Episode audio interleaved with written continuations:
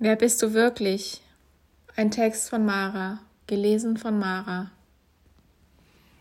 Es fühlt sich im Moment sehr komisch an, über mich und meine kleinen Ego-Probleme zu schreiben, während die Welt im Ausnahmezustand ist.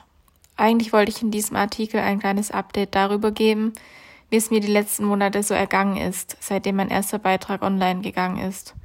Ob mir das erwachsene Leben ein wenig sympathischer geworden ist und auf welche Erkenntnisse ich gestoßen bin. Ich glaube, dieser Text wird so eine Mischung aus dem und der aktuellen Situation, in der wir uns gerade alle befinden. In den letzten vier Monaten habe ich gefühlt mein komplettes Konstrukt aus Vorstellungen, Werten und Meinungen Stück für Stück abgebaut.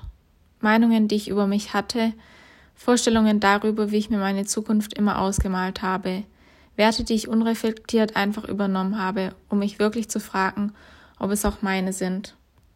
Das ist ein Prozess, der viel Zeit braucht, der einem immer wieder im Leben begegnen kann, der dadurch aber nicht weniger schmerzhaft wird. Was bleibt denn dann noch von mir übrig, wenn das ganze Gerüst, das mich jahrelang gehalten hat, plötzlich weg ist? Dann wird es ganz still. Und diese stille Orientierungslosigkeit und Ungewissheit auszuhalten, ist nicht zwangsläufig mit positiven Gefühlen verbunden. Im Gegenteil. Ich habe das Gefühl, wir alle befinden uns gerade in einer Situation, in der diese Stille präsent ist. Schon alleine dadurch, dass wir in unser Zuhause gebunden sind, viele äußere Reize wegfallen. Zwangsläufig schauen wir auf Dinge in unserem Inneren, die vielleicht auch eine Neukonstruktion benötigen.